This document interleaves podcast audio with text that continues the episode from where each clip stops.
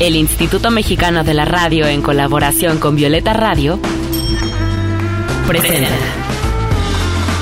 Voces en Resistencia con Julia Dixon. En esta lucha queremos que las voces de las mujeres se escuchen cada vez más fuerte y en más espacios, que sus resistencias se compartan, se sumen y se colectivicen. Esto es Voces en Resistencia. Vengo cargando un puñado de piedras en la herida del lado izquierdo de mi linaje, una vesícula enferma que no para nunca de arder, dos centímetros arriba de donde nacen todas las ganas de dar el último salto, se aglomeran con mis movimientos y penetran al socavón ausente de recuerdos. Vengo cargando el desamor que me heredaron mis ancestras, un parpadeo de montañas en su historia plasmada en cada una de mis células. Fragmento de Mujeres de Mercedes Reynoso en la antología Sobrevivir hilando historias. Voces en, resistencia. Bienvenidas todas a Voces en Resistencia. Yo soy Julia Didrickson y me encuentro con Marisabel Macías y con Sandra Cara para hablar sobre la escritura feminista y también para contarles de un libro en el que participamos las tres. Mar, Sandra, bienvenidas. Hola, muchas gracias, eh, Julia. Hola, Mar. Hola, muchas gracias. Muchas gracias a ambas por estar hoy aquí para platicar de esto que nos une a las tres y a muchas otras mujeres. Me gustaría que cada una de ustedes se presentara y pues nos contara un poco la relación que tienen con la escritura. Mar, ¿quieres comenzar tú? Muy bien, sí, pues mi nombre es Marisabel, pero me gusta que me digan Mar. Soy filósofa feminista, también soy maestra en estudios de la mujer y bueno, me dedico a la literatura erótica, principalmente a escribirla y estudiarla, aunque también me considero una gran lectora de, de literatura erótica escrita por mujeres. Y mi relación con la escritura empezó desde que era muy pequeña. Creo que desde que aprendí a escribir, me gustaba mucho pasar largos ratos pegada a los cuadernos, escribiendo historias, imaginando. Entonces, pues desde ahí, más que un hobby, creo que era como una necesidad vital, como una pasión y hasta ahora no la he soltado. Claro que hasta hace muy poco me considero escritora, ¿no? A partir de que tuve ciertos referentes o modelos y de que llegó el feminismo a mi vida, pero la escritura siempre me ha acompañado. Y además quiero agregar que Mar es una excelente asesora, me ha acompañado también en mi, en mi breve pero apasionado camino de escritura, así que bueno, ahí la recomendación de Mar como asesora. Y bueno, tú Sandra, cuéntanos. Gracias. Bueno, yo soy Sandra Cara, soy editora y también hace poco que me empiezo a, a denominar escritora. Los libros y la escritura siempre han sido parte de mi vida, quizá por la influencia familiar, eh, siempre mi padre escribía, sin embargo, pues ya saben, esos mandatos, estas eh, líneas patriarcales, siempre desde pequeña me decía que para las mujeres era muy difícil escribir y después cuando lo empecé a hacer, eh, pues eran críticas, ¿no? Entonces decidí dejarlo a un lado como sueño y la forma de acercarme a los libros y a, la escritura fue haciéndome editora. Entonces tengo 30 años de editora y después pues me cansé, ¿no? De, de alguna manera de escribir para otros, de corregir para otros y dije, bueno, ¿y por qué no?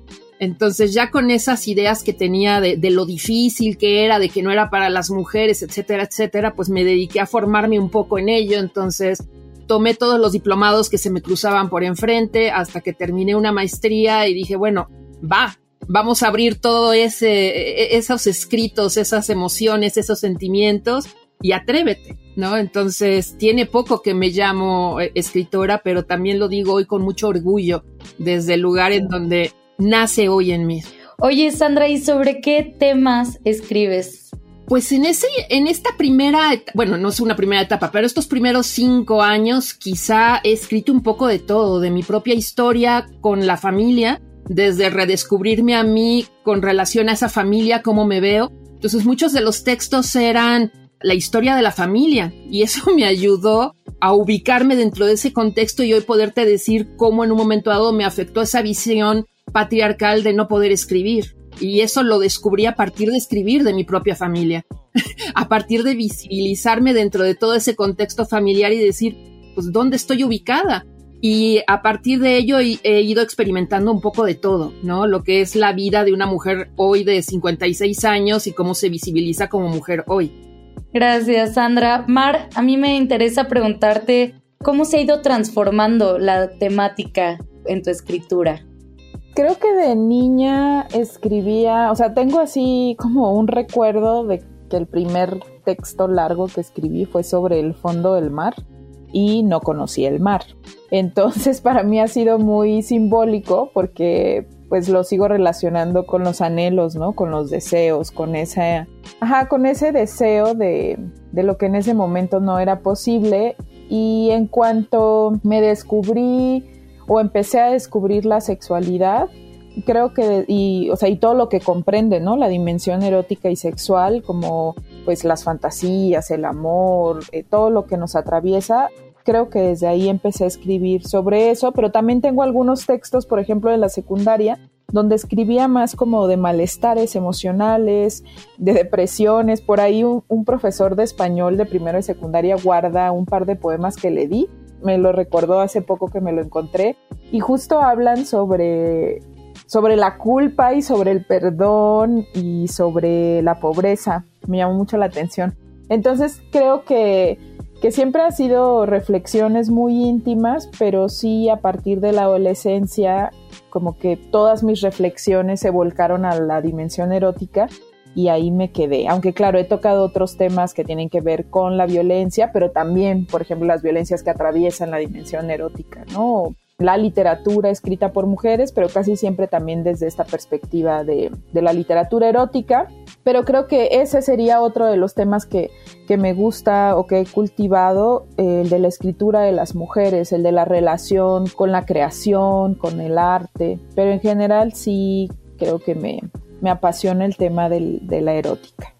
Oye, ahorita me hiciste pensar que qué placer sería poder tener reunidos en nuestras manos todos los textos, así en libretas, cualquier tipo de textos que hayamos escrito desde que éramos niñas, porque efectivamente habemos muchas niñas que escribimos y que, y que después todo eso se va perdiendo.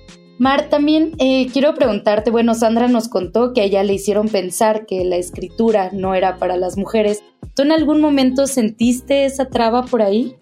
Sí, muchas veces. Además, como les decía, cuando era niña, pues no me nombraba escritora y de hecho en algunas entrevistas lo he comentado que yo decía que quería ser secretaria porque pues en mi visión era como las únicas mujeres que tenía como referentes que escribían, ¿no? En las telenovelas o en las películas. Entonces, luego también una profesora que tuve en sexto, me acuerdo que me regañó muchísimo porque creyó que algo que yo había escrito lo había sacado de un libro y me dijo, también por ahí anda esa anécdota yo creo escrita y me dijo que, que ese talento solo lo tenía una entre mil personas y que en ese espacio esa era ella. Entonces, para mí, la verdad, fue muy impactante escuchar eso. Pues yo tenía 11 años, pero también ahí supe que lo había hecho muy bien. Y creo que desde entonces sí se reafirmó algo en mí de esto que tanto me gusta, además lo hago bien. Claro, a partir de eso sí, cuando me empecé a mover en escenarios literarios, digamos, por supuesto que hay de pronto mucha crítica o cierta discriminación o cierta invisibilización o desconfianza en tu propio trabajo por parte de otras personas, principalmente de escritores ya canónicos.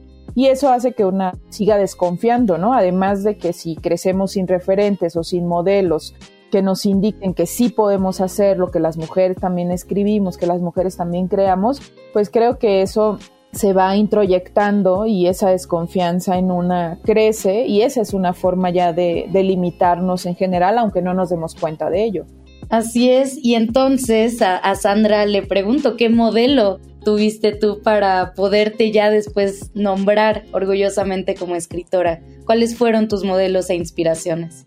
Fíjate que una sola escritora no, no te puedo nombrar a una sola, digo, te voy a nombrar, pero creo que como la escritura para mí respondió a distintas necesidades en cada una de mis etapas, hoy cuando estaba preparando o pensando un poco en, la entrevista, decía lo que la escritura había sido o significaba para mí en, mi vida, ¿no? Desde que empezó a, a ser un referente la escritura. Y yo pensaba en, la escritura como denuncia, como un posicionamiento, como un encuentro, como un descubrimiento, como una vindicación, también como sanación, también como conocimiento, como resistencia. Y terminé con el último libro que estoy leyendo de hedonismo de Mar y también lo empecé a ver como placer. Entonces, creo que en cada una de las etapas hubo distintos referentes en mi vida. ¿Quién fue curiosamente el principal o la principal referente que a mí me permitió autonombrarme escritora, y lo tengo que decir así en voz alta, fue la propia Mar. La propia Mar que me dio la seguridad, porque creo que estos círculos y estos espacios de mujeres, y, siempre se lo he dicho a Mar, lo que ha sido de un referente para mí, y mira que he estado en maestría donde tuve extraordinarios compañeros, ya eh, muchos escritores, publicados y consolidados, maestros de una gran trayectoria. Sin embargo, esta parte de ser rockstars es algo que a mí siempre me ha alejado, ¿no? Trato incluso de alejarme conscientemente de ello. Y encontrarme con Mar hace unos años a través de estos círculos que para mí son fundamentales para la creación literaria, creo y siempre lo diré y siempre lo reconoceré, no solo dentro del feminismo, sino también dentro de la escritura, creo que Mar ha sido ese faro que ha me permitido a mí llamarme escritora. No, pues ya somos dos, oye, Mar también para mí es así la, la mujer que me dijo, vas si puedes, y, y de hecho he escrito mucho, mucho, que me ha asesorado y acompañado Mar, que no se ha publicado, que espero que en algún momento se publique todo lo que trabajamos. Pero bueno, Mar, ya sabes, eres una inspiración para muchas escritoras. Y pues bueno, pasemos a hablar del libro que nos reúne aquí. Sandra decía la escritura como denuncia, como sanación, como reencuentro, como resistencia. Mar, ¿tú cómo caracterizarías este libro que se llama Sobrevivir hilando historias? ¿Qué es este libro hecho por muchas mujeres? Pues después de que me chivearon con sus comentarios, los cuales agradezco mucho, diría que, bueno, secundando la, esto que mencionaba Sandra, yo creo que las voces que se reúnen aquí, incluida la de ella, tienen mucho de, de resistencia, pero no solo mm, de resistencia o de sobrevivencia como lo lleva en el, en el título, sino creo también que un poquito citando a Simborska, de la alegría de escribir, ¿no? La alegría finalmente y pese a todo de seguir vivas y de estar con otras mujeres y de seguir tejiendo las propias historias a través de la palabra, de la palabra escrita en este caso.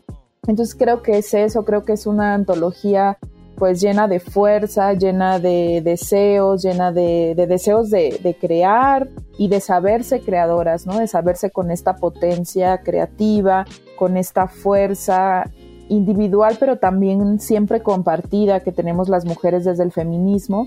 Entonces, pues creo que, así la describiría o, caracterizaría un poco esta antología que las reúne a las dos como escritoras y, y orgullosamente también a Sandra como editora como una antología llena de textos también que seguramente nos serán espejo porque pues reflejan experiencias de mujeres, ¿no? Respecto a la maternidad, respecto al ser mujer y respecto a la resiliencia, cómo nos sobreponemos a todo eso que de pronto puede frenarnos o puede hacernos mella en, en el espíritu, pero cómo finalmente logramos sobreponernos. Ser mujer hoy es enfrentarse cotidianamente con una insólita sobrevaloración de la juventud y la sexualidad además de un disimulado miedo a la vejez. Sandra, así empiezas tu, texto en este libro Sobrevivir, hilando historias. Cuéntanos un poquito. Pues busco eh, reivindicar un poco a la mujer de 50 y más años. Busco reivindicar también el concepto de la vejez en donde se ha, se ha visto siempre como la peor etapa en la que la mujer se encuentra y bueno, de alguna manera socialmente así es, desgraciadamente, ¿no? Si te encuentras, y, termino el artículo diciendo que estamos entre la juventud y la vejez y que las dos etapas son negativas para la mujer en la juventud porque careces de todo el conocimiento, toda la experiencia, toda la solidez que te dan los años y a partir de los 50 y desgraciadamente en algunos sectores desde los 40 nos empiezan a invisibilizar dejas de ser vista, dejas de ser eh, observada, dejas erróneamente piensan que se acaba la vida de la mujer a partir de la menopausia, a partir de dejar de menstruar, ya no creas, por lo tanto eso se replica en todos los niveles de la vida. Y este texto busca un poco cambiar esa mirada, romper esos paradigmas, esos mandatos con los que hemos venido creciendo las mujeres de 50 y más y reivindicar que estamos en la edad más plena de nuestras vidas, en una edad donde seguimos creando, en una edad donde somos completamente, y me lleno la boca al decirlo, plenas y felices. Y somos mucho más creativas a lo mejor que nuestros 30. Sin embargo, seguimos luchando con esa invisibilización seguimos luchando con que hay muchas trabas y hay muchas piedras en el camino para poder seguir haciendo, para seguir siendo reconocidas y para seguir teniendo apoyos. Pero una muestra de ellos que hoy estamos aquí las tres y gracias a sobrevivir hilando historias. Y este es un libro en donde estamos consolidando muchos sueños y que denota el que sí se pueden seguir haciendo muchas cosas de los 50 y más. Me alegra mucho escucharte diciendo eso porque pienso en automático en mi mamá y en las mujeres de más de 50 años que claro que se pueden sentir eh, identificadas con lo que escribes, con lo que escriben todas. Eso es algo bien bonito de estas antologías, ¿no? Que esta es la segunda parte. La, primera eh, se llama El feminismo me jodió la vida, lo me salvó. Y creo que eso es algo bien lindo del libro, que nos podemos identificar. Y yo, por ejemplo, que pues tengo 27, 28 años, eh, tal vez no, pero puedo identificar a mi madre ahí. Mar, entonces yo, yo quiero preguntarte, ¿por qué hablar del ser mujer, la maternidad y los deseos? Yo sé porque es algo que nos atraviesa a las mujeres, pero ¿qué más, Mar? Sí, porque es algo que nos atraviesa y porque me parece que hace falta que sigamos hablando y sigamos escribiendo respecto a eso. Me parece que aunque desde hace años las mujeres ya estamos en el escenario literario, ¿no? En el escenario cultural, creo que todavía no es suficiente y eso es fácil de, reconocer cuando vemos a quienes otorgan las becas, a quienes otorgan los premios, ¿no? Quienes ganan los principales premios, quienes, a quienes publican, a quienes reseñan. Si observamos eso, nos damos cuenta que el número de, varones tienen una presencia arrasadora, entonces pues eso nos indica que sigue siendo necesario que las mujeres escribamos y publiquemos, porque yo creo que las mujeres escribimos mucho, pero no siempre nos animamos a publicar, no siempre tenemos espacios para publicar, no siempre tenemos el apoyo, ¿no? O el tiempo, los espacios seguros para poder escribir y, reflexionar juntas sobre estos temas.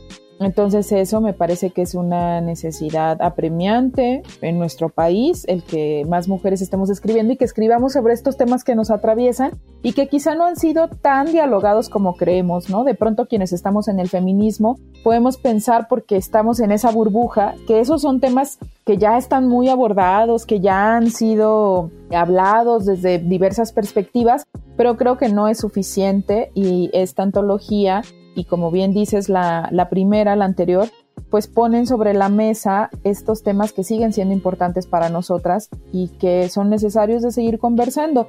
Esta pregunta de qué significa ser mujer, bueno, la retomamos de Simone de Beauvoir en el segundo sexo, sin embargo, creo que es importante situarla y hablar de qué significa ser mujer en México, en este momento específico, en ciertos contextos.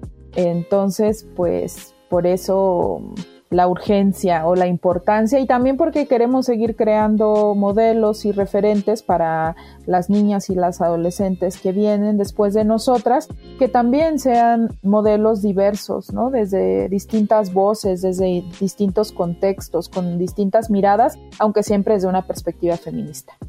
Para Corda, que es la editorial, pues es un acto disruptivo el leer y publicar textos escritos por mujeres y bueno, justamente por las razones que nos cuenta Mar. Pero, ¿qué más es Corda? Y además ya dinos de una vez, Sandra, ¿dónde podemos conseguir el libro para ir finalizando el programa? Gracias, seré muy breve. Nos presentamos así en, en el libro como un acto disruptivo, pero es, lo visualizamos así porque leer, publicar y escribir como mujeres es un acto político es un acto en donde si bien, eh, y lo mencionaba Mar, se siguen publicando a más hombres, se ha caminado para las mujeres, pero aún no es suficiente. debemos de cambiar de interlocutores, debemos de buscar interlocutoras mujeres que nos den una visión de la realidad acorde a lo que nosotras necesitamos y estamos viviendo. Y por eso Corda busca dar esta visibilidad a mujeres que quieran escribir y que quieran contar su historia y que no sean solo historias o, que se reduzcan a la literatura del yo, ¿no? Sino que también sea una visión general del mundo en donde seamos visibilizadas como mujeres de literatura universal, que tocan temas universales. Entonces creo que eso es para nosotros muy importante. Todos los libros de Corda los pueden encontrar en la librería de Corda, en cordaediciones.com.mx slash eh, tienda pero también estamos en Sótano, también estamos en Utópicas, también estamos por entrar ya Gandhi, también estamos en Baja California en la vendedora de libros, en Guadalajara estamos en Lopa, en Querétaro estamos en Los Gatos, eh, no sé si estoy olvidando alguna, estamos también en Amazon y la novedad es que el próximo año salimos en EPUB eh, y en versión Kindle con todos nuestros libros, ¿no? Entonces, estamos trabajando en todo ello para tener una mayor cobertura y que nuestros libros lleguen cada vez a más mujeres. Buenísimo, y espero que Corda Ediciones siga y siga creciendo, quemar siga eh, colectivizando a las mujeres a través de la escritura, así como tú. Sandra, les agradezco muchísimo a las dos por el espacio, a Mar también por invitarme a este libro, a ambas por colectivizar la escritura en las mujeres y pues les mando un abrazo a ambas. Muchas gracias. Voces en, resistencia. Muchas, muchas gracias por haberse quedado hasta aquí. Espero que este episodio las inspire a ustedes también a escribir. Y por favor háganme eh, saber si llegan a leer el libro. Me encantaría enterarme de qué piensan. Pueden escribirme a mi Instagram, me encuentran como Julia Didri o bien a voces guion bajo en resistencia. Y recuerden que pueden encontrar todos nuestros episodios en Spotify, Apple Podcast y también en YouTube.